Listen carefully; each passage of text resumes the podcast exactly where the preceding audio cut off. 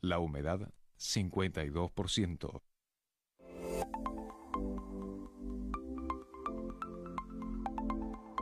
Hola, soy Arduina, inteligencia artificial. Recibo tus comentarios y preguntas por WhatsApp a los teléfonos 444-265-0043 y el 444-265-5964. Fuera de México, agrega más 52. Te saluda Arduina.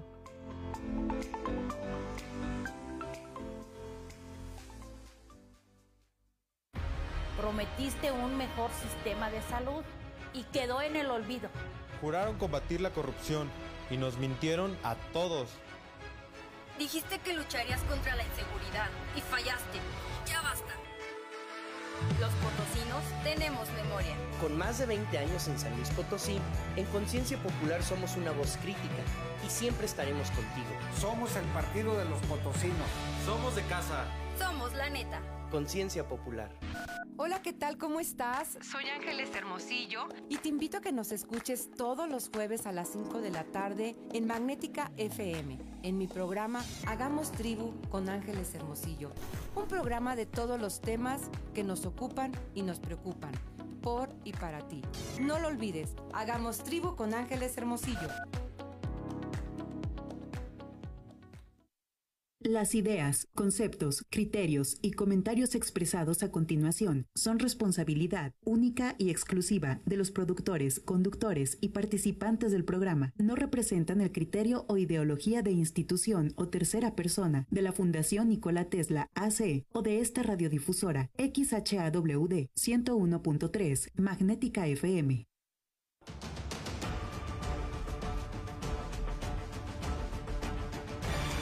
Desde el corazón de México, en 325 Noticias, tenemos los mejores contenidos, con tecnología de punta, un gran equipo y un solo objetivo, llevarlo hasta el lugar donde se genera la noticia antes que nadie.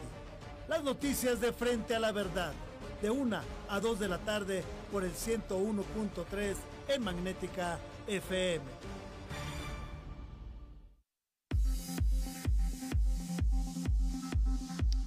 Gracias por acompañarnos esta tarde en este arranque de semana, lunes 4 de julio, día de la independencia en Estados Unidos, un día muy importante para la Unión Americana y sí, un día en el que el presidente de nueva cuenta, yo no creo que sea error, yo creo que es totalmente planeado. En el marco del Día de la Independencia de Estados Unidos, en la mañanera, el presidente Andrés Manuel López Obrador pidió que se le va a pedir a Estados Unidos que retire la Estatua de la Libertad. Así. Así con esas, ¿eh? Pues es que hay que inventarse cualquier payasada para desviar la atención de los problemas verdaderamente importantes en el país, ¿no? y ese señor es experto en sacar ese tipo de... Esa es su estrategia Perdón, pero no puedo decir malas palabras, pero payasada se queda corto, ¿no? No, no, ni siquiera es payasada porque es, es una actitud perversa, dolosa, que busca desviar la atención de los verdaderos problemas del país y que nos mete en serios problemas con la comunidad internacional. Pero bueno. Pues eh, así lo ha hecho y lamentablemente así mucha gente le ha apoyado. Entonces, ¿qué, qué más? ¿Qué más se puede hay hacer? Que, hay que estar al pendiente a ver qué pasa cuando el presidente acabe su mandato y no tenga fuero, porque de verdad existe el riesgo que le pase lo mismo que al dictador Noriega en Panamá hace algunos años. Y efectivamente esta postura, este, este dicho del presidente Andrés Manuel ya está en todos los portales, en todos los medios internacionales. Reuters dice precisamente eso, que pide el presidente de México que se retire la estatua de la libertad. Este, pero solo que se vayan contra él, ¿no? Al menos a mí, y quiero pensar que a muchos mexicanos no nos representa, señores. no nos representa. Nada más contra él, por favor. Sí, dice el, presidente mexicano de Manuel López Obrador en este, en este lunes, dijo que criticó las restricciones de libertades de expresiones que se siguen a través de las distintas redes de social media en Estados Unidos. Así es que... Pero que tiene que andar hablando él de libertad de, de expresión cuando en su propio país pues él, es el primero que la está impidiendo. de, muchas formas. pónganse pilas porque esto ridículo, ridículo, es un ridículo. Se va a poner bastante complicado el tema. Sí, de acuerdo con el presidente Andrés Manuel López Obrador, dice, vale la pena que la prensa más importante de nuestro vecino del norte se ocupe de defender a Julián Assange, quien documentó que en el 2006, 2006 el entonces cardenal Norberto Rivera Carrera fue a Roma para hablar mal de AMLO. Bueno, así, así las cosas con nuestro Ay, viejo ridículo. viejo, ocúpese, ocúpese de lo que de verdad le importa y le le merece o le debería merecer la atención que es México, los, mexicanos, los, miles de problemas que hay aquí. Pero no que el ah, penacho, que las disculpas, que la estatua, lo que sea con tal de no afrontar lo que verdaderamente tiene que afrontar y hacer día con día. Pero bueno, por ese, por ese señor votaron 30 millones de mexicanos. Y siguen votando, lo más lamentable. Eso, es lo grave, es que Ojo, mucho ojo con el tema. Vamos a, ya está ya está en la línea telefónica nuestro amigo y compañero José Manuel Hernández Chaires con su colaboración de esta semana. ¿Cómo estás, José Manuel? Buenas tardes. ¿Cómo estás, mi estimado Tiburcio, mi estimada Solema? Un placer saludarlos y escuchaba sus comentarios en torno a las ocurrencias que se han dado en el gobierno federal donde llama la atención que una, un buen segmento de la población que votó en su momento por AMLO y que también ha votado por autoridades locales como Ricardo Vallardo Cardona o Enrique Galindo Ceballos, son personas que tienen eh, pues la edad de 55 años o más y preponderantemente el sector femenino. Si hacemos un análisis de cómo se han dado las votaciones en los, en los, en los últimos procesos electorales, nos podemos dar cuenta que eh, lejos de ser la juventud la que hace participación en este tipo de ejercicios, son precisamente los adultos y adultos mayores los que tienen un compromiso más arraigado en cuanto a dar su opinión. Y desgraciadamente, mi estimado Tiburcio, mi estimada Soleima, es este sector el que ha quedado más desprotegido, en donde se ha quedado de ver y donde desgraciadamente en fechas recientes, concretamente en San Luis Potosí, se ha visibilizado la falta de seguridad al adulto mayor e inclusive en su propia casa. Ya es de llamar la atención que en medios de comunicación, como es eh, precisamente este este noticiero ha hecho mucho hincapié en cuanto a lo que ocurría la semana pasada con una adulto mayor, una señora de avecindada en la, en la colonia de Zapata, en el barrio de Tequisquiapan, y donde no es el único caso que se ha dado eh, de intento de robo a adulto mayor. Algo que ocurrió de manera muy cercana en mi familia, en mi casa, es que luego los ladrones buscan despojar de los portones de adultos mayores la mirilla para poder tener acceso a una mejor visión de eh, lo que ocurre al interior de un domicilio y si es posible entonces perpetrar un robo o forzar las cerraduras. Esto también eh, lo, lo, menciono porque también este un familiar mío vive precisamente en este rumbo y causó mucha suspicacia que en este en este mes, pues precisamente la mirilla de su domicilio pues hubiera desaparecido de la nada en el transcurso de la noche. Esto, pues, es precisamente porque a río revuelto, en lo que son los grandes capos, pues los pequeños raterillos están envalentonados y ante una política del no pasa nada, del abrazos no balazos, pues bueno, pues asaltar a un adulto mayor, a una señora que se encuentra sola, que no se encuentra en compañía de familiares o que no está en algún programa de cuidados especiales, pues es presa fácil, desgraciadamente, de los delincuentes, hasta en el hogar. Es decir, en estos tiempos en donde la inseguridad se ha recrudecido en nuestro San Luis Potosí, nuestros adultos mayores, los votantes más importantes de nuestras autoridades, no se encuentran ni siquiera seguros al resguardo de su hogar.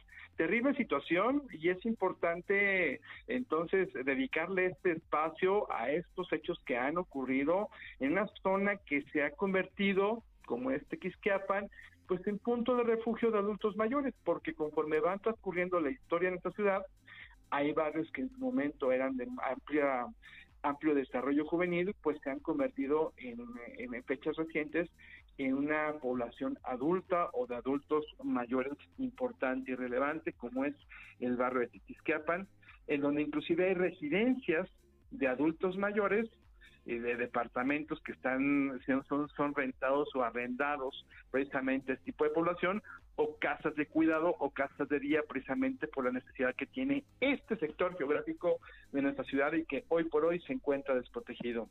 Ya no hablemos de lo difícil que resulta para un adulto mayor desplazarse en las terribles calles de nuestro San Luis Potosí, que se han prestado mucho al debate en cuanto a sus rehabilitaciones, en cuanto a la manita de obra que o, de gato que se le ha hecho, pero que también han sido objeto de olvido. No sé si ustedes han intentado en su momento llevar a un adulto mayor a la iglesia, por ejemplo, de, de o darles una vuelta por el parque. Lo problemático, lo difícil que resulta cruzar Avenida Venustiano Carranza en la parte que ha sido remodelada. Es, es, muy difícil el brincoteo, el sufrimiento que enfrenta un adulto mayor en estas condiciones es terrible porque las obras que hoy por hoy se realizan no son pensadas en el sector. Las obras que van enfocadas a la seguridad no van, no van focalizadas en el sector. ¿En dónde se quedan? En cambios de mandos de militares como el que hoy se anunciaba en la doceava zona militar, o en declaraciones por parte del vocero de que los delincuentes pues no son de aquí o los cuerpos que aparecen o los helicópteros quemados pues fueron sembrados en su momento. Lo cierto es que la inseguridad nos ha ido arrebatando espacios públicos, la, la, política de ocurrencias en cuanto a remodelaciones, en cuanto a embellecimiento de nuestra ciudad, eh, ha olvidado a este sector votante y hoy se suma un ingrediente más en cuanto a que en los hogares nuestros adultos mayores ya no se encuentran seguros. ¿Responderá el 911? Es un hecho que no. Tan es un hecho que no que eh, a, la luz de todo esto eh, ha habido remociones y movimientos importantes en ese 5, que es donde rebotan muchas de las llamadas de inseguridad que se viven en sus ámbitos Potosí. Si no pueden tener la certidumbre de lo que ocurre en un penal, mucho menos en la casa de una humilde señora de uno de los barrios más tradicionales de San Luis Potosí. Así las cosas, mi estimado Tiburcio, mi estimada Zulema. ¿Sabes qué es lo grave, José Morel? Que se trata de una zona, toda esa zona de Tequis, Jardín, Polanco, parte de la zona universitaria, se trata de una zona donde viven muchísimas familias de personas mayores. Regularmente ya nomás es la pareja, esposo, esposa, a veces solamente la esposa. Y son familias acostumbradas a una zona muy tranquila, que efectivamente viven solos, que no tienen ese ese rango de, de, de, de, miedo de que pudiera pasar algo, porque piensan que no pasa nada, porque nunca pasaba nada. Pero ahora sí está pasando de una manera grave. Asaltan, se meten a las casas, etcétera, etcétera. Y eso es lo lamentable, porque luego vemos que la autoridad lo único que busca, en lugar de, ejercer acciones de prevención, lo único, lo único que busca es subirse a la ola de un video que se viralizó ya a nivel nacional. Así es, Tiburcio. Y hay una cosa también importante este, ahorita se han viralizado dos casos importantes en cuanto a esta situación.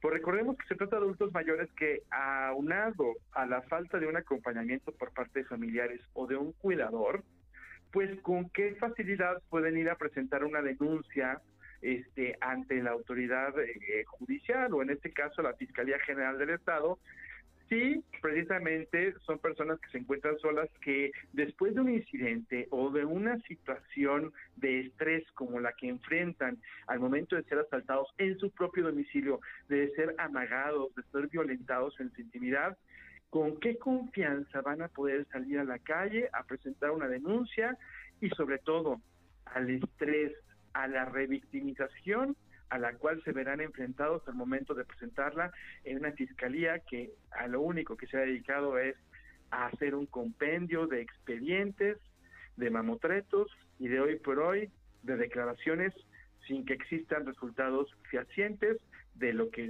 corresponde al fuero común. Exacto.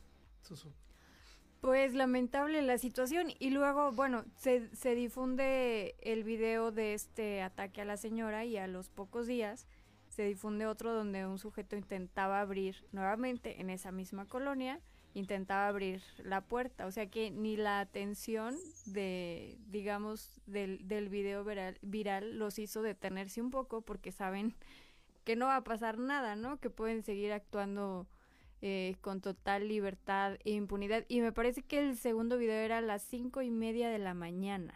O sea, fue a las cinco y media de la mañana con qué descaro tan, tan total y, y absoluto eh, están actuando en estos momentos y lo peor, pues sí, salen a decir que no pasa nada, que, que podríamos estar peor.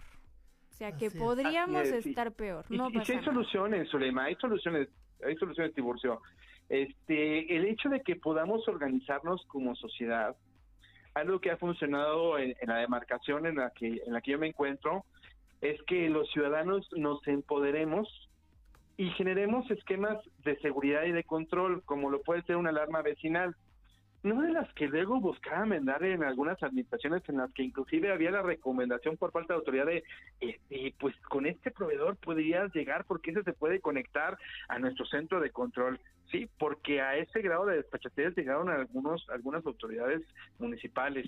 Este, no, en este caso, el, que podamos comprar una sirena y, que podamos eh, entre varios vecinos irlas colocando en sitios estratégicos y con un controlito que se compre en este en, en tiendas de electrónica se puede hacer vía precisamente eh, eh, lo que es transmisión inalámbrica encender esa sirena que alerte a nuestros vecinos que en este momento tenemos una situación de riesgo sin que nos expongamos sin que nos expongamos de una manera directa a quien en ese momento está perpetrando el interior de nuestro domicilio y de nuestra intimidad. Hoy por hoy también está de nuestro lado, la pelota está de nuestro lado, ante la dejadez y la, y la, y la condición de indefensión que tenemos ante la autoridad.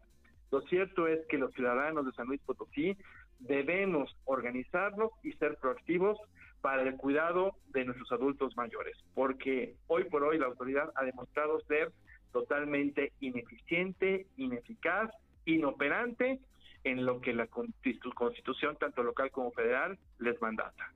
Gracias. Pues muchas gracias, señor José Manuel Hernández Chaires, por esta charla, por esta opinión. Gracias. Estamos en orden, Tiburcio, y nos escuchamos la siguiente semana. Un abrazo, excelente semana. Nosotros vamos a una breve pausa. Regresamos aquí en 325 Noticias.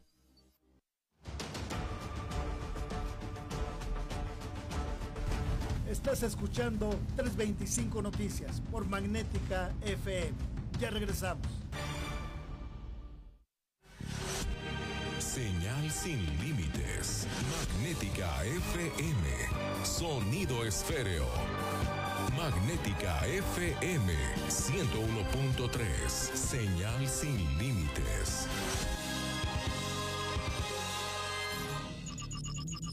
Faragaos, la marca líder en pararrayos, acoplamiento a tierra, protección catódica y calidad de la energía. Da la hora, la temperatura y la humedad. Es la hora 13, 20 minutos. La temperatura 24 grados, 4 décimas. La humedad 44%. Hi, this is Magnetica FM 101.3, Unlimited Signal. Es la parte baja de la novena entrada. El juego está empatado. La cuenta al tope y el campeonato de la salud se define en el duelo entre Mamey Canseco al bat y el escurridizo lanzamiento de Brad y Chupirul. Ya sabemos cómo se las gastan los de la industria chatarra con sus triquiñuelas publicitarias. Con un hit entra la del Gane. Viene el lanzamiento y Mamey Canseco sorprende con un toquecito que va a ser pan molido para la industria chatarra. Esperen, tremendo encontronazo abre la oportunidad al jalapeño Urdiales barriéndose a dar triunfo al club del antojo. Como nosotros y ponte saludable. Móvil, Hotel La Posada y Restaurante La Parroquia te invitan a escuchar Charlemos. Acompaña a Alejandro Figaredo, martes y jueves a las 11 de la mañana y sábados 12 del día por Magnética FM.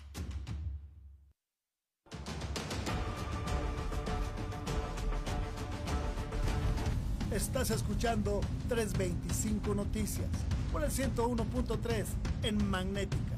Ya regresamos.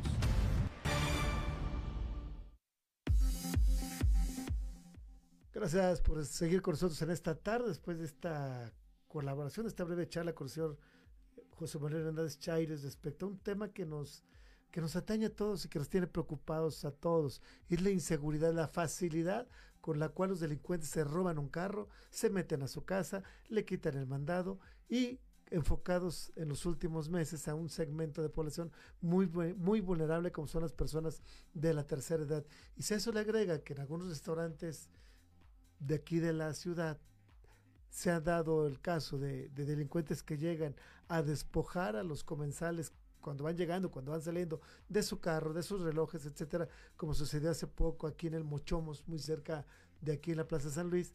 Entonces sí, creo que debemos empezar a preocuparnos y preguntarle a la autoridad de los tres niveles qué está fallando en su estrategia de seguridad. Hoy hubo cambio en la doceava zona militar, este lunes 4 de julio, general de brigadier diplomado de Estado Mayor Mario Arturo Fuentes Guevara rindió protesta como comandante de la doceava zona militar, cargo que asumió desde el pasado 16 de de junio por órdenes de la Secretaría de la Defensa Nacional. El acto marcial protocolario estuvo a cargo del general de división diplomado de Estado Mayor Norberto Cortés Rodríguez, comandante de la cuarta región militar. Y llama la atención aquí que la Secretaría de la Defensa Nacional nos haya mandado como comandante de la doceava zona militar a un hombre que gran parte de su vida lo ha dedicado a trabajos de investigación e inteligencia militar, con formación tanto en México como en Estados Unidos y en otros países. Y llama la atención porque pareciera que, que adolecemos de ese tipo de información en el Estado, si no estaríamos efectivamente con medidas y acciones de parte de las autoridades preventivas y quirúrgicas, no, no reactivas como ha sucedido a la fecha.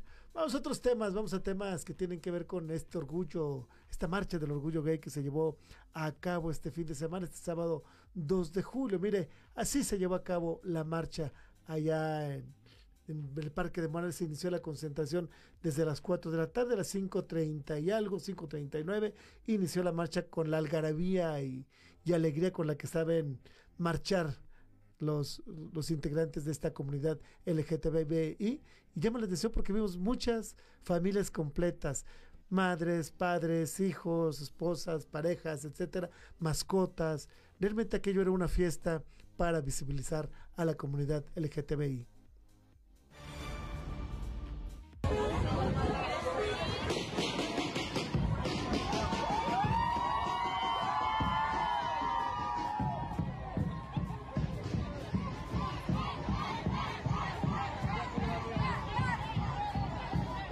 Este sábado 2 de julio, con más de 10.000 participantes y a pesar de la intensa lluvia, se llevó a cabo la onceava marcha del Orgullo Gay, que inició su recorrido a las 5.30 de la tarde desde un costado del Parque de Morales, para avanzar por Avenida Venustiano Carranza hasta la Plaza de los Fundadores, donde se llevó a cabo un evento cultural y artístico. El organizador de esta marcha, Andrés Costilla, afirmó que cada vez se logra una mayor inclusión y reconocimiento a la comunidad LGBTI, pues hay una mayor participación y acciones de las autoridades para modernizar el marco legal y visibilizar la diversidad sexual. Destacó que se avanza de manera importante en el tema de los derechos humanos, pues en México ya son 27 estados que reconocen el matrimonio igualitario y 16 que reconocen a las personas trans con base en su identidad de género, dos estados que tipifican los crímenes de odio, aunque puntualizó que México sigue siendo un país violento y discriminatorio para la comunidad por lo que se deben de generar discursos y cambios profundos ante esta situación.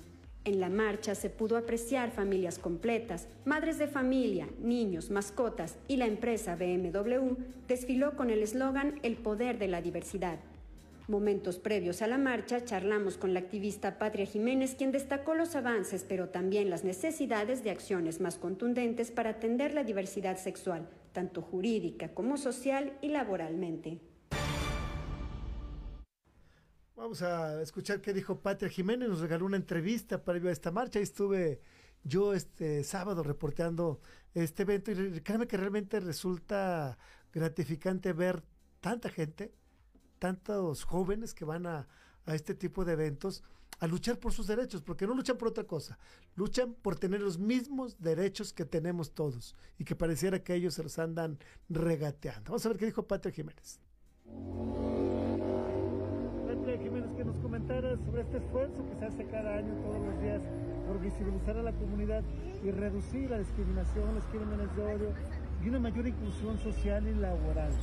Mira, yo tengo un eslogan que una periodista me transmitió y que tomé como lema.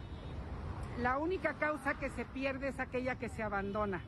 Y en este caso, esta, esta, esta movilización de sociedad civil organizada de las poblaciones LGBTI han contado desde hacía muchísimas generaciones con los jóvenes que van participando y que se van sumando y que van transmitiendo a las nuevas generaciones el, el sentido de la lucha, los derechos, las conquistas, la visibilidad, el aporte a la ciudadanía en cuanto que al mostrarnos públicamente caen muchos tabúes. Eh, hay otro eslogan que me parece también esencial, que es estamos, estamos en todas partes. Eso quiere decir en todas partes. Y cada vez que el tejido social LGBTI se une, es cuando alcanzamos causas.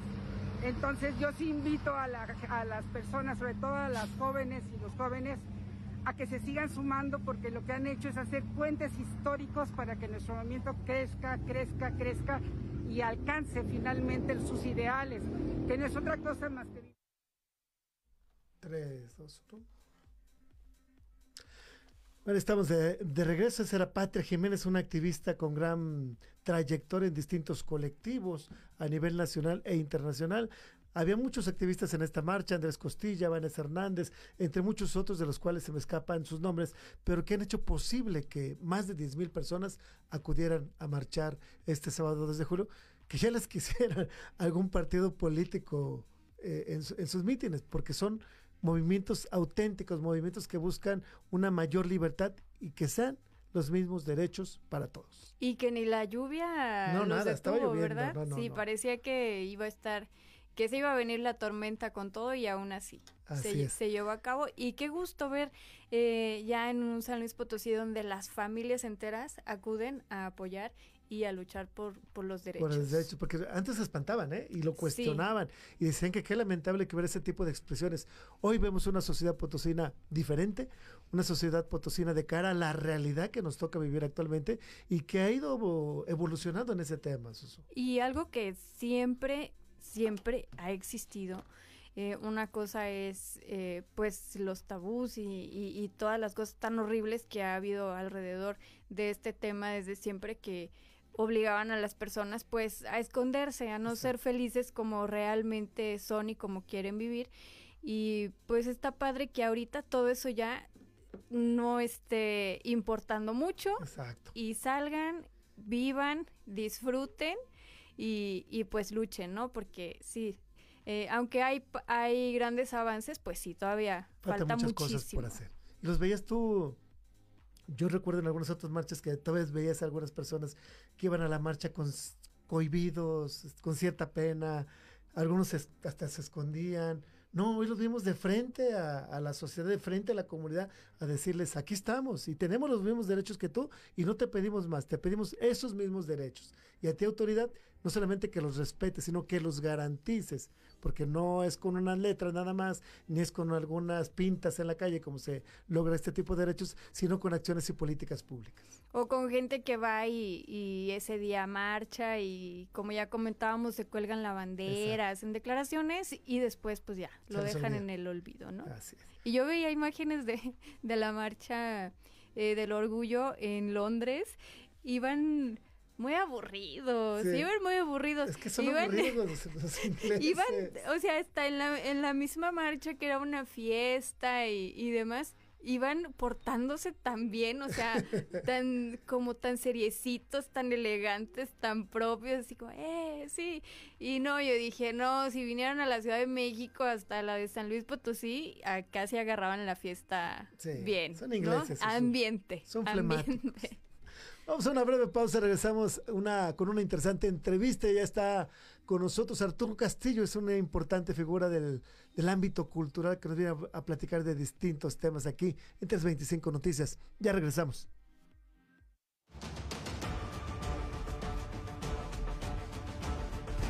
Estás escuchando 325 Noticias por Magnética FM. Ya regresamos. Es Magnética FM. En la ciudad de San Luis Potosí, capital, México, transmite Magnética FM XHAWD 101.3 MHz, 5000 watts de potencia, con estudios y planta transmisora en Loma Blanca 198 Colonia Loma Dorada, código postal 78215. Transmitiendo en sonido esféreo, magnética FM, señal sin límites. Magnética FM. Señal sin límites. Faragaos, la marca líder en pararrayos, acoplamiento a tierra, protección catódica y calidad de la energía. Da la hora, la temperatura y la humedad. Es la hora 13, 32 minutos. La temperatura 24 grados, 4 décimas. La humedad 43%. Kaizen Institute México presenta Gemba Kaizen Radio. Escúchanos todos los jueves de 7 a 8 de la noche por esta tu estación magnética 101.3 FM. Gemba Kaizen Radio. Ponte en acción.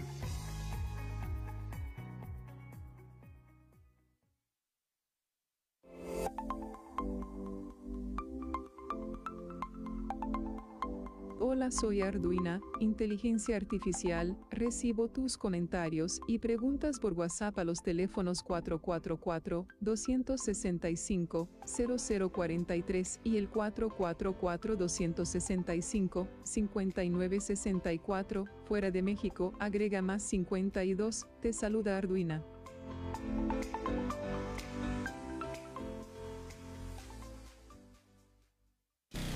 Los mejores especialistas para el cuidado de tu salud comparten sus experiencias en Top Médico MX. Acompáñanos todos los miércoles de 7 a 8 de la noche por Magnética FM. Tu salud siempre en las mejores manos. Top Médico MX.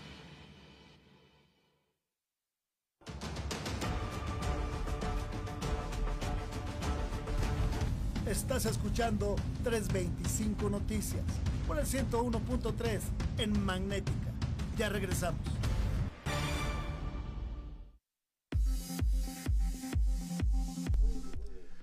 Estamos de regreso aquí, 325 Noticias. Ya está con nosotros Arturo Castillo, un importante personaje en el ámbito cultural de San Luis Potosí. Ha tenido distintos cargos en la administración pública precisamente dentro de este segmento. Y es un gusto saludarlo y platicar con él en esta tarde. Muy buenas tardes, Arturo. Gracias, querido amigo. Bueno, gracias por lo importante también. ¿eh? Importante. como tu amigo soy importante. como lo demás, no, no, no sé. Pero trabajamos en esto de la cultura de hace muchos años, toda la vida. Y, y, sí pretendo, pretendo creer ¿no? que la cultura es muy, muy importante para el desarrollo, el desarrollo social, el desarrollo de los seres humanos. Hace poquito, ahorita estaba escuchando contigo que hablaban mucho de el tejido social, ¿no?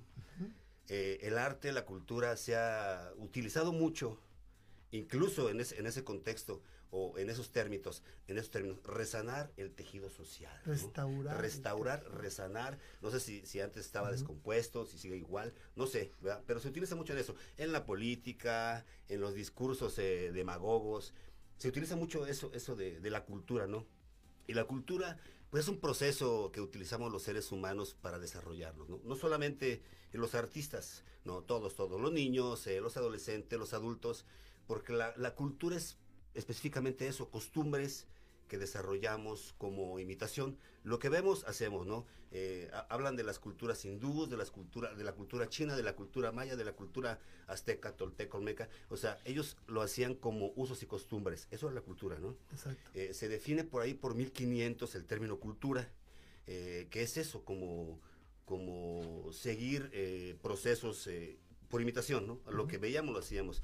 En aquel tiempo, ya como históricamente, en, la caída de Constantinopla cuando los romanos dominaban el mundo, ¿verdad? Y de ahí sugiere el renacimiento que los artistas famosos, ¿no? Que tú ves.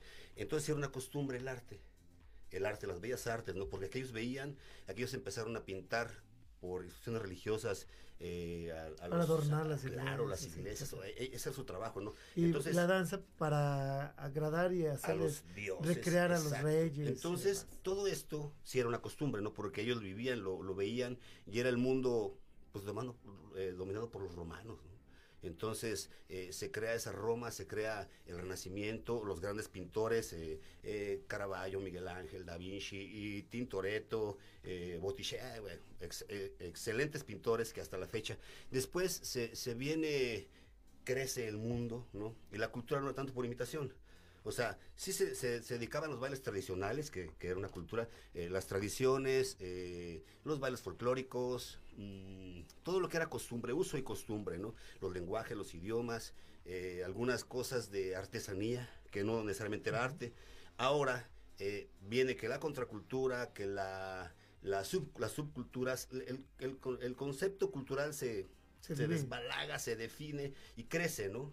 Eh, y, y, ahora se define como bellas artes, ¿no? Que es otra cosa que tiene que ver con la cultura, las cuestiones tradicionales, pero ya como ya más definido. En esto ¿Qué podemos hacer nosotros para apoyar ese crecimiento social?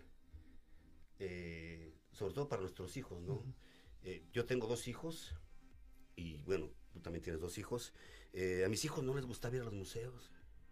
Yo me, crié en el arte, desde la danza, el teatro, la pintura, el escenario, el teatro, etcétera, ¿no? Desde, desde muy joven. Y nunca he hecho otra cosa, ¿verdad? Entonces, sí conozco eh, cuál es el proceso de la cultura y en qué beneficia a todos nuestros hijos. Ahora que tú, que, tú mencionas y muy acertado, de cómo encauzar nuestros hijos, ahora que vienen las vacaciones, ¿no? ¿Qué hacer con nuestros hijos?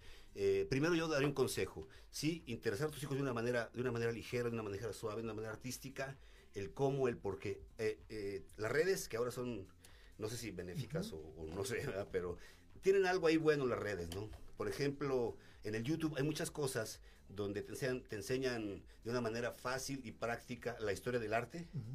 Los artistas, esos, que, de los que te mencioné ahorita, y los modernos, con caricaturas. Algo muy sencillo y muy simple. Entonces, es una manera de, decir a tus hijos, a ver, esto es arte, estos son los nuestros artistas que, que tendieron el, la fórmula para que pasáramos ahora nosotros, ¿no? Para que viéramos todo ese concepto cultural que existe, grande, grandioso en el mundo, ¿no? Eh, cuando la gente que tiene oportunidad de viajar, o los que pueden hacerlo, eh, van a París y sacan su foto afuera de, del Museo del Louvre, ¿no? Entonces tú le dices, oye, ¿y si viste la, la, Mona Lisa o viste eh, las Tres Gracias o viste la, la, la Nike de Samotracia? Todo eso, ¿no? No, no.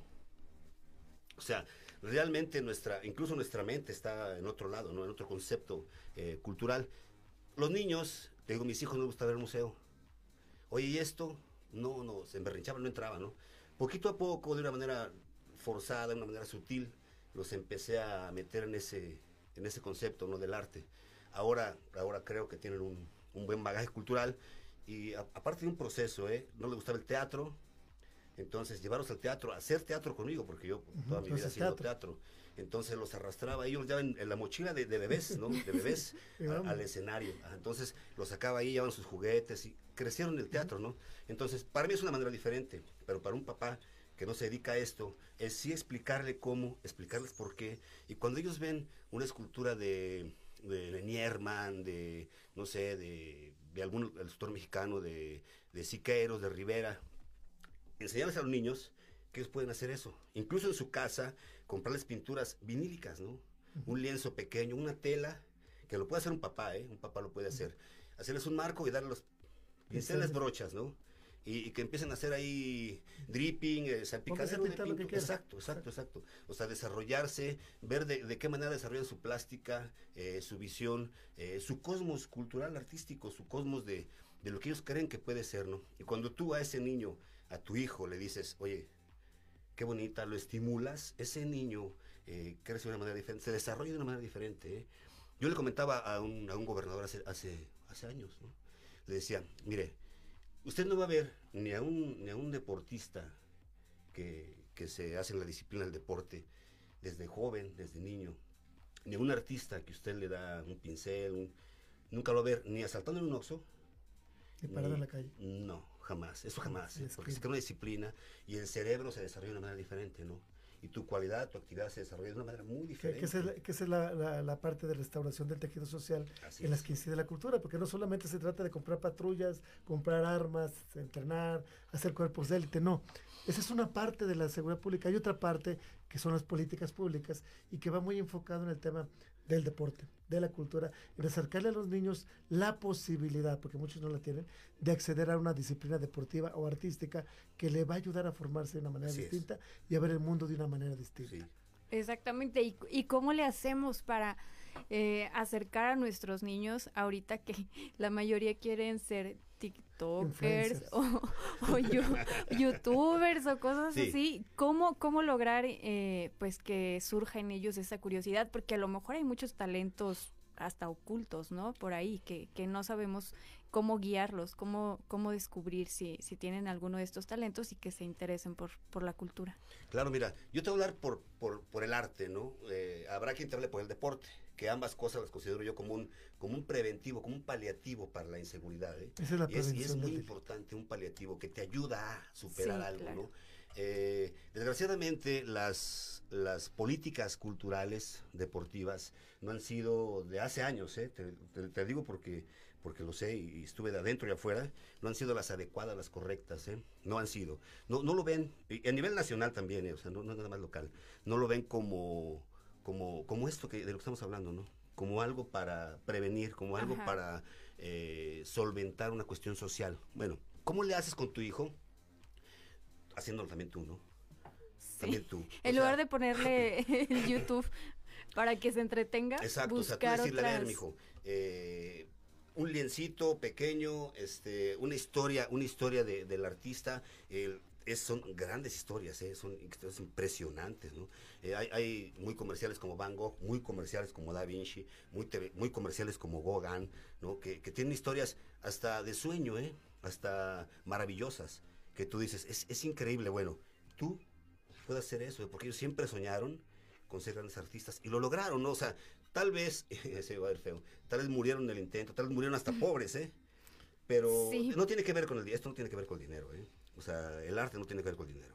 Tiene que ver más con, con, el, con el estímulo personal, con el estímulo de crecimiento eh, social. Cuando tienes la chance, te digo, de viajar a otros lugares y ves lugares como, como Finlandia, como Francia, como, como Suiza, como Suecia, y ves cómo manejan el arte, ¿sí? O sea, es increíble cómo no, podemos estar a ese nivel nosotros, es increíble. ¿Y por qué no? Realmente tiene que ver con el sistema educativo, con el sistema de, con los sistemas de gobierno, ¿eh? Porque desde ahí vienen los apoyos. Me decía, eh, eh, tu, hija estudia danza. Me decían, oye, una niña de 5 años, es pequeña, pero en Rusia, ah, en Rusia, ¿no? En Rusia, en Rusia sí, en Rusia hay pedagogía de la danza, hay estudios científicos de la danza, hay estudios cerebrales de la danza, o sea, hay todo dedicado a la danza, porque ellos se dedican a eso, ¿no? Se dedican a eso. Sin embargo, yo creo que nosotros acercamos a nuestros hijos diciéndoles, ¿sabes qué? Tú puedes lograr conseguir esto, ¿no? Conseguir esto mostrándoles eh, con el ejemplo incluso, ¿eh?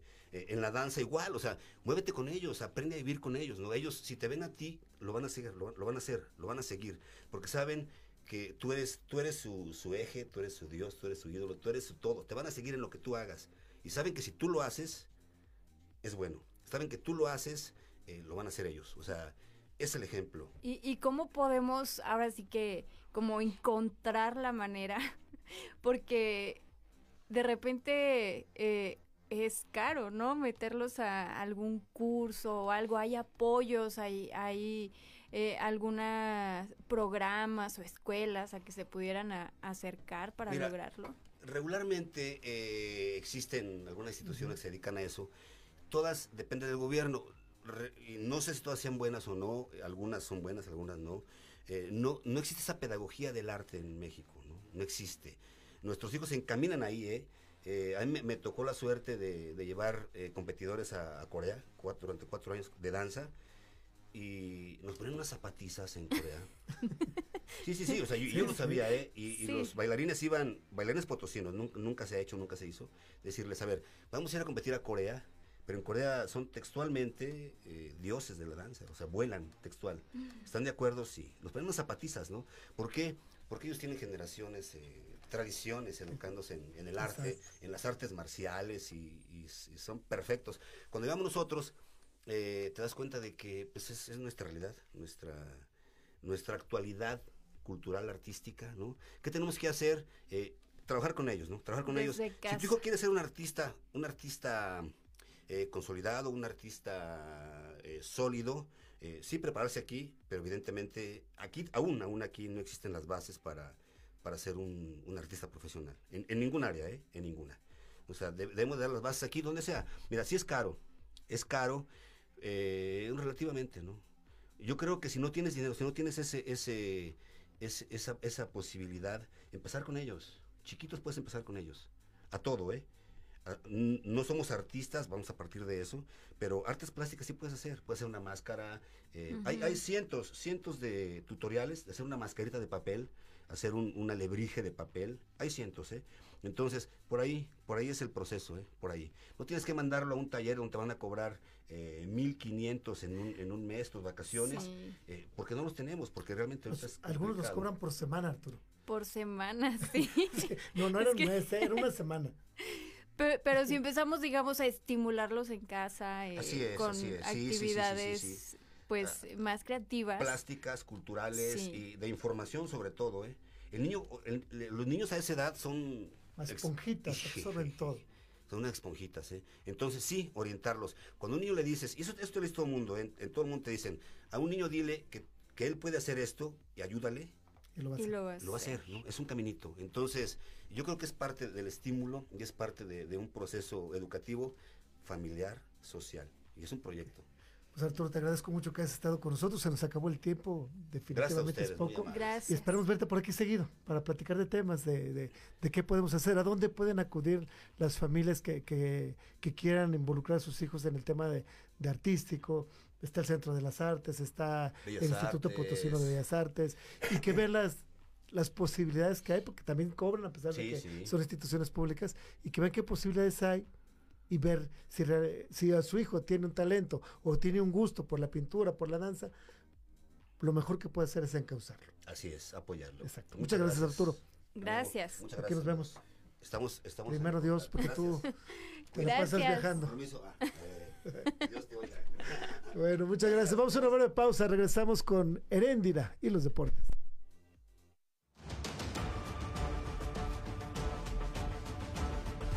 Estás escuchando 325 Noticias por Magnética FM.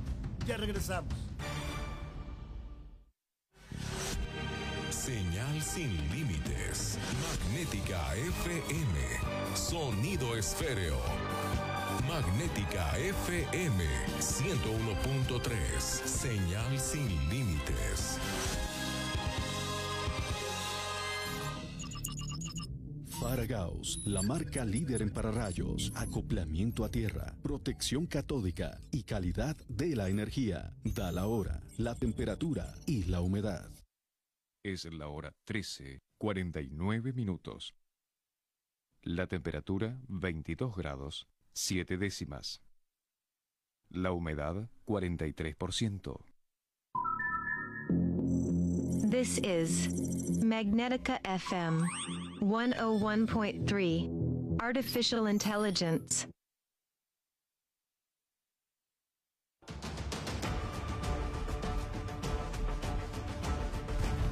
Estás escuchando 325 Noticias por el 101.3 en Magnética. Ya regresamos. En 325 Noticias, la voz especializada del mundo deportivo.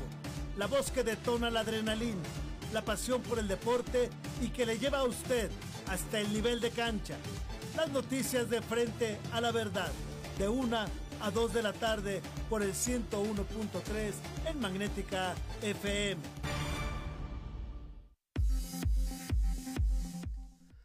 Estamos de regreso, ya está Erendira Blanco en la línea con toda la información deportiva del fin de semana. ¿Cómo estás, Erendira? ¿tú cómo están? Nosotros muy, muy, este, muy bien. Con frillito. No, frío.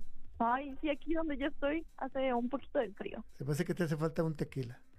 Un cafecito es lo Un cafecito con licor del 43 para que caliente. Sí, sí le digo que acá está frillito. Yo siempre estoy en modo londinense. en modo esquimal. Modo esquimal. Bueno, disfrútalo. Preferimos este clima que, el calor. sí, mil veces. Pues bueno, un, un, modo esquimal, pero la verdad es que el fin de semana estuvo muy variadito el clima entre lluvia, sol, calor, bochorno pues bueno, así también estuvo el deporte, porque desde los mejores resultados hasta los más malitos, pues bueno, dio comienzo ya la Liga MX, esta jornada número uno del torneo Apertura 2022, y el Atlético de San Luis, pues bueno, dio comienzo su participación en este torneo tras jugar el día sábado ante León, eh, en la jornada número uno en el Estadio Alfonso Lastra, ah, perdón, fue el día domingo, perdón, el día de ayer, ante más de 10 mil aficionados. Ahí estuvimos pues observando el partido, viendo cómo se desenvolvía el Atlético de San Luis en el terreno de juego. Desgraciadamente, pues bueno, aquí tenemos al Pulpo Paul, porque Susu le atinó completamente al marcador. Yo sé, yo ya les dije que me rento para el Mundial. Sí hay que rentarla, ¿eh? La verdad. Sí, para... Cuando metieron el segundo gol, yo pensé en ti, Susu, porque dije, le atinó completamente. Lo sabía, yo lo sabía. Porque aparte le, corrigió, ¿eh? Sí, sí, sí, es que no, había visto bien. Va a quedar así. No había visto, no, es que de verdad, o sea, yo he soñado cosas y suceden. de verdad, confíen. Confíen. yo a mí sí me dio miedo. Cuando que tiemble monividente. ya llegué yo. Ya llegó su, exacto, que tiemble monividente. Pues bueno, entonces perdieron. Todos los viernes. Exacto. Sí. sí, pues bueno, vamos a platicarles un poquito de cómo se desarrolló el encuentro. Y es que San Luis no lo hizo mal, pues bueno, aún se nota un poco que los nuevos refuerzos se están adaptando al juego de André Jardín, pudimos también ver a un Rubén Zambuesa más desenvuelto, estuvo haciéndolo muy bien, dirigiendo a sus compañeros en algunos momentos.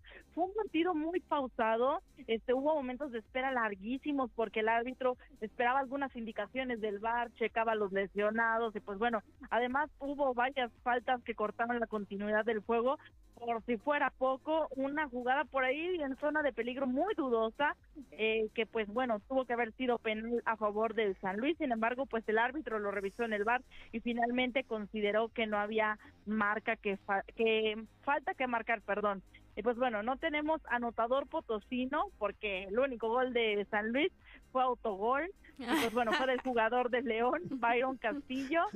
Y como ven, el Atlético de San Luis no lo hizo bien en su debut, pero no lo pudo jugar mal, lo hemos visto mejor que en otros torneos y yo creo que pueden hacer un gran desempeño en el transcurso de las siguientes jornadas. Este, hay que esperar hasta el siguiente encuentro que será el sábado ante las Chivas de Guadalajara en el Estadio Akron. Y pues lo, revelante de esta jornada, el día viernes Necaxa y Toluca tendrían que haber abierto el torneo, sin embargo, pues un tormentón cayó por ahí en el estadio de Aguascalientes con lluvia, granizo, rayos, y eso impidió que el juego se llevara a cabo, por lo que tuvo que cambiarse para el día sábado a las 5 de la tarde, donde Toluca goleó a los Rayos un gol a tres. Pues bueno, eh, ahí los resultados van, partidos más malitos que otros, unos con bastantes goles. Yo creo que será una, una temporada muy, muy interesante y esperemos que, pues bueno, nos traigan más partidos interesantes dentro de las siguientes jornadas. ¿Cómo ven, Tiburcio? Esperemos que así sea. Oye, también le fue muy bien al Checo Pérez, ¿no? Sí, iba, iba a platicar de Checo Pérez porque por aquí les platicaba el día viernes que esta, esta pista de Silverstone era la que más se le dificultaba a Checo Pérez. Por ahí solamente había conseguido un sexto lugar, más allá del sexto no había pasado y había ha quedado hasta en los últimos lugares. Bueno, Checo Pérez dio la sorpresa porque sí estuvo en el último lugar en esta carrera el día domingo. Sin embargo, escaló a este varias posiciones hasta llegar al segundo lugar y bueno, conseguir esta posición que es la mejor hasta el momento. El piloto mexicano, pues bueno, así logra quitarse la espinita del trazado de Silverstone al quedar en segunda posición. Además, fue seleccionado como el mejor piloto de este circuito en esta carrera y bueno además la gente está muy contenta con él le han este, dado felicitaciones por todos lados la siguiente parada de la Fórmula 1 va a ser en el Gran Premio de Austria el próximo 10 de julio la casa de Red Bull y bueno Checo Pérez va con todo. Ahorita yo creo que está imbatible después de la carrera pasada que lo hizo medianamente bien.